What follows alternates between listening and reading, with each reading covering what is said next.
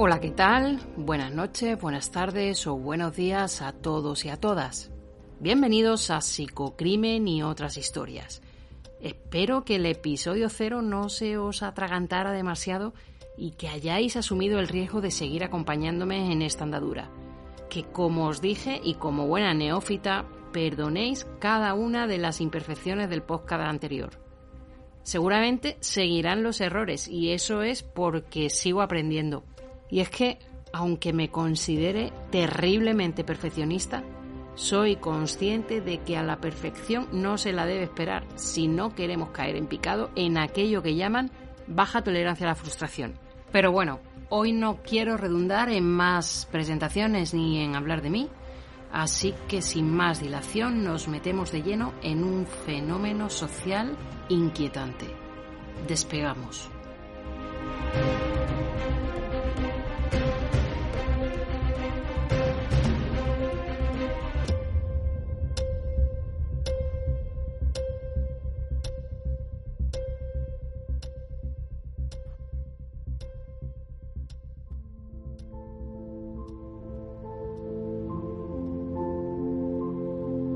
Según el psicólogo estadounidense Gordon Alport, que fue uno de los precursores de la psicología de la personalidad, la psicología social se centraría en el estudio científico de cómo los pensamientos, sentimientos y comportamientos de las personas son influidos por la presencia real, imaginada o implícita de otras personas.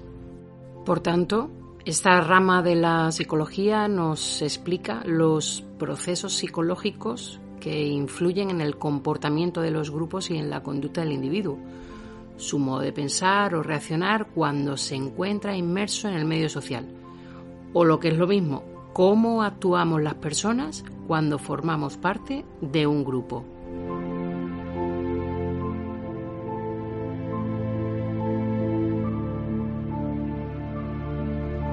La verdad es que me parece interesante incluir en el programa de vez en cuando algunos experimentos que se han llevado a cabo para el estudio de la psicología social. Aunque muchos de ellos se desarrollaron hace décadas y supusieron una revolución dentro de las ciencias sociales, a día de hoy se puede decir que siguen presentando los mismos resultados. Hoy vamos a descubrir un fenómeno de la psicología social denominado efecto espectador o difusión de la responsabilidad.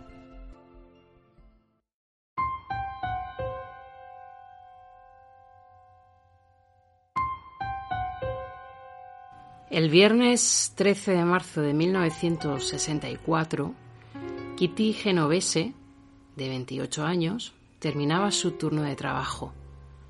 Sobre las 3 de la madrugada partía hacia su casa en su deportivo rojo. A la misma hora, Winston Moseley caminaba por las calles de Nueva York con la intención de atrapar una presa, hasta que se topó con Kitty, que iba sola en el vehículo.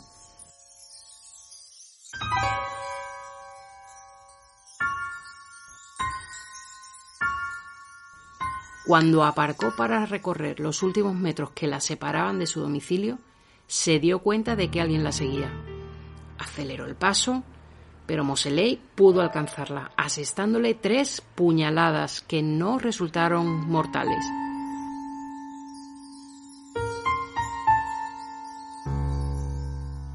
A pesar de los desgarradores gritos de Kitty pidiendo ayuda y de algunos testigos presenciando la escena, nadie se acercó a socorrerla en ese momento.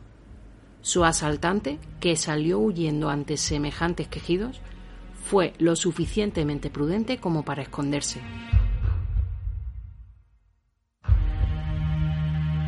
Unos minutos más tarde, la chica llegó al portal de su casa malherida y dando tumbos. Fue cuando Winston Moseley la sorprendió, esta vez sin testigos, y continuó su trabajo, apuñalando reiteradamente a la víctima.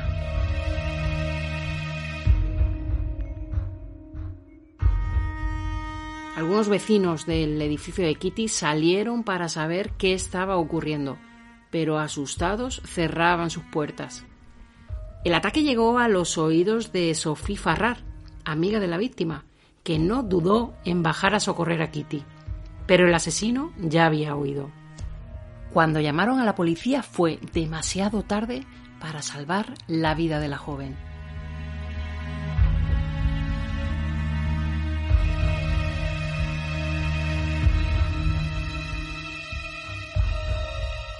Según el New York Times, hasta 38 vecinos oyeron los gritos.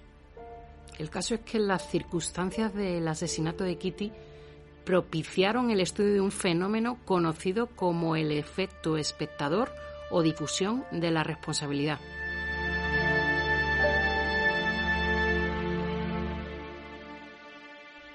Y os preguntaréis qué es esto del efecto espectador o difusión de la responsabilidad.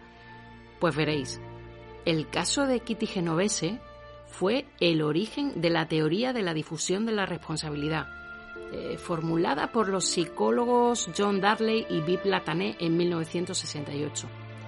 Se trata de la impasibilidad e incluso la indiferencia que se produce ante una situación de emergencia que se desarrolla delante de mucha gente. Los individuos se desentienden al pensar que otro de los espectadores prestará ayuda y como resultado la ayuda no llega por parte de ninguno de los presentes en la escena. La teoría habla de dos factores. Por una parte, la difusión de la responsabilidad, esto es, cuanto más espectadores haya, menos responsabilidad van a sentir los individuos de actuar.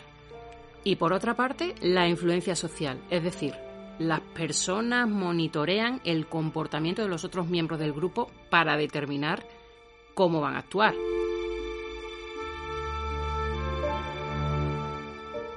Bien es cierto que el caso de Kitty Genovese es un poco extremo. Sin embargo, mm, vivimos rodeados de situaciones en las que ignoramos la ayuda que una persona necesita. Parece que nos hemos acostumbrado a pasear entre personas sin hogar, eh, ignorar las peticiones de auxilio o escuchar gritos que no son socorridos. Pero, ¿qué es lo que nos lleva a evadir esa responsabilidad? ¿Acaso no es cosa nuestra? Y sobre todo, ¿qué mecanismos psicológicos intervienen en los procesos de ayuda?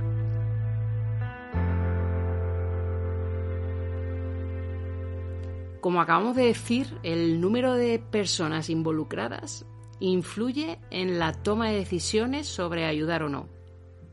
Esto es, cuanto más personas están presenciando una situación de emergencia, menos responsables nos sentimos para ayudar. El resultado de este pensamiento individual es que al final todos los observadores se abstienen de intervenir y la responsabilidad queda completamente difuminada entre el grupo. En cambio, si solo hay una persona contemplando la escena, las posibilidades de socorrer a la víctima aumentan considerablemente. Quizás por esto no prestamos ayuda habitualmente en la calle, donde suele haber un gran tránsito de personas. Eh, ¿Acaso estamos colaborando, en cierto modo, con la injusticia social que se esté produciendo?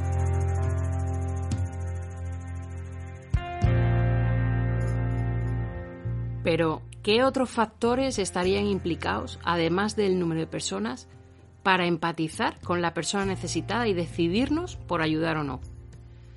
Primero, nuestras creencias personales. Cuando consideramos a la persona necesitada de ayuda como la única responsable de su situación, nuestra tendencia es no ayudar. Segundo, el factor de semejanza si la persona puede presentar un perfil parecido al nuestro, vamos a ayudar. Si no, no lo vamos a hacer. Por eso, ciertas clases sociales no prestan ayuda a otras, ya que los perciben como alejados de su estatus y por tanto no serían merecedores de dicha ayuda. Y aquí lanzo al aire una pregunta. Eh, ¿Por qué apenas son ayudadas las personas sin hogar? Tan presentes y tan invisibles al mismo tiempo. Y si encima esa persona que vive en la calle la encontramos ebria, ¿qué pensamiento se nos pasa por la cabeza?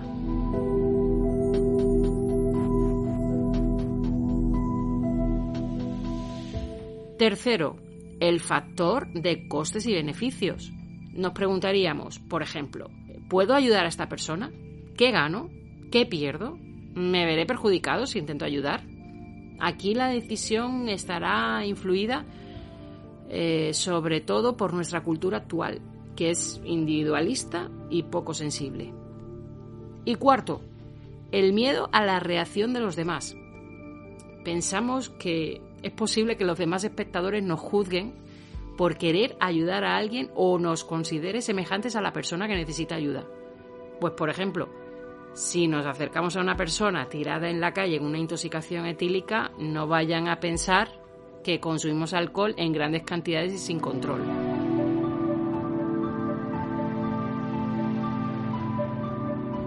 Y volviendo al caso de Kitty Genovese un momento, os cuento un apunte más.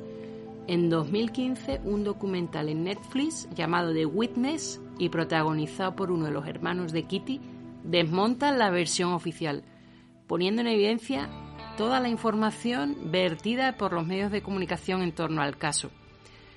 Según dicho documental, la muerte de la joven no fue tal y como se desprendía de la investigación oficial, como que se había fabulado buena parte de la historia. Además, se pone de manifiesto que Kitty no murió sola y que ni mucho menos fueron tantos los testigos los que presenciaron el asesinato.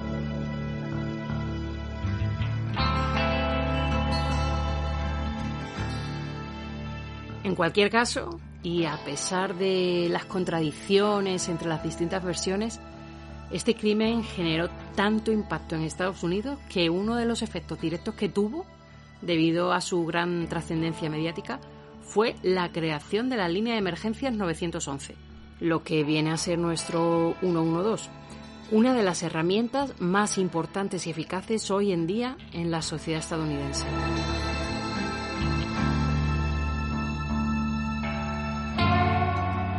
Pero si de ejemplo se tratase, podríamos encontrar cientos de casos en los que la fuerza del efecto espectador ha sido tan potente que ha causado graves desgracias.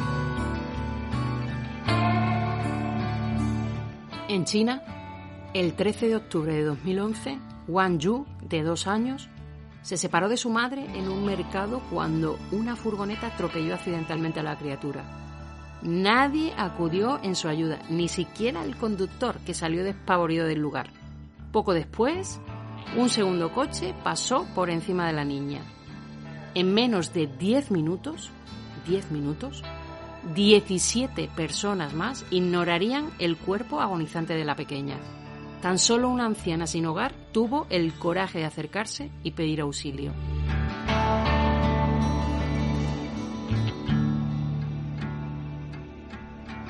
En 2010, Hugo Alfredo Tale Jacks, persona sin hogar de 31 años nacido en Guatemala, murió apuñalado en una acera de Nueva York por defender a una mujer durante un atraco.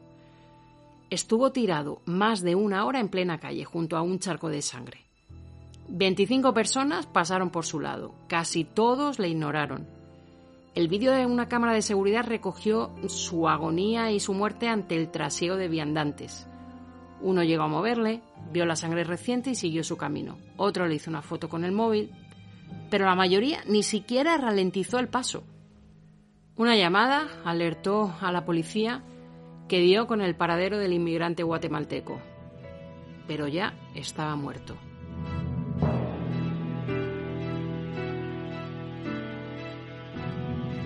Y es que las personas, cuando nos encontramos con una situación de emergencia, entramos en un conflicto.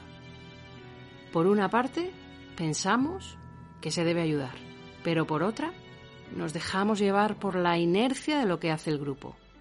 Si la mayoría no actúa, nosotros tampoco.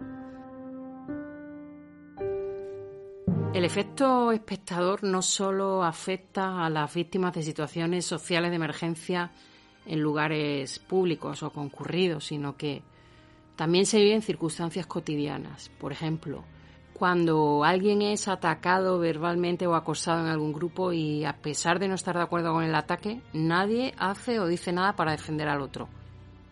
Cada vez que presenciamos algún hecho que consideramos injusto y no hacemos nada, por miedo o por lo que sea, estamos cayendo en el efecto espectador.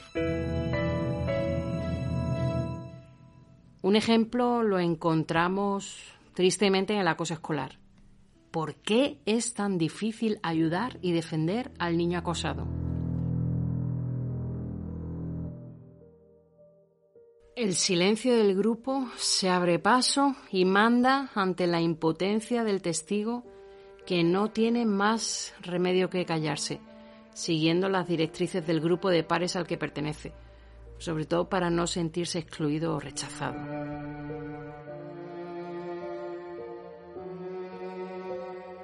Lo más preocupante es la revolución tecnológica y las consecuencias tan dramáticas a las que nos está llevando en estos tiempos. Los dispositivos electrónicos ya nos permiten grabar a las víctimas en vez de ayudarlas.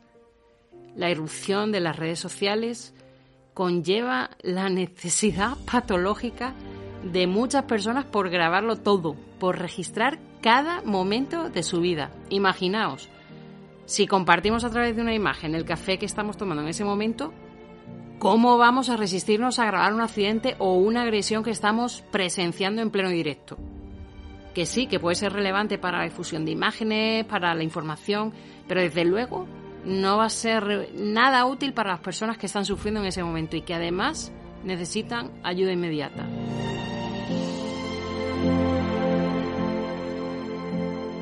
Aunque el efecto espectador ha existido siempre, las nuevas tecnologías creo que evidencian su lado más cruel. Personas que prefieren grabar un suceso antes de intervenir para socorrer a la víctima. ¿Y a ti? ¿Cómo te remueven estas historias? ¿Cómo darle la vuelta a esas fuerzas inconscientes que influyen tanto sobre nuestra manera de creer y actuar? Porque ante una situación de emergencia eh, lo lógico es dejar de ser simples espectadores para pasar a la acción, no dejar que nos engulla la masa para hacer lo mismo que los demás, o sea, nada. La sensatez en frío nos dice que seamos agentes proactivos del sentido común, del respeto, de la convivencia, de la preocupación auténtica por el prójimo, pero pareciera que nuestra cultura y sociedad individualista e insensible al sufrimiento del ser humano nos arrastrara hacia una represión de la conducta prosocial y del altruismo, ya que por naturaleza las personas somos sensibles, empáticas y sociales. Qué contradicción en todo esto, ¿verdad?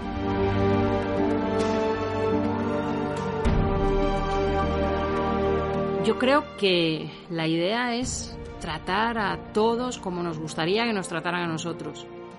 Promover e interiorizar un sentido de comunidad social en el que se diera una reciprocidad que nos guiara a ayudarnos los unos a los otros. Cualquiera puede vivir una situación social de emergencia, cualquiera. ¿Y acaso no nos gustaría que nos ayudaran inmediatamente si nos encontráramos en circunstancias similares?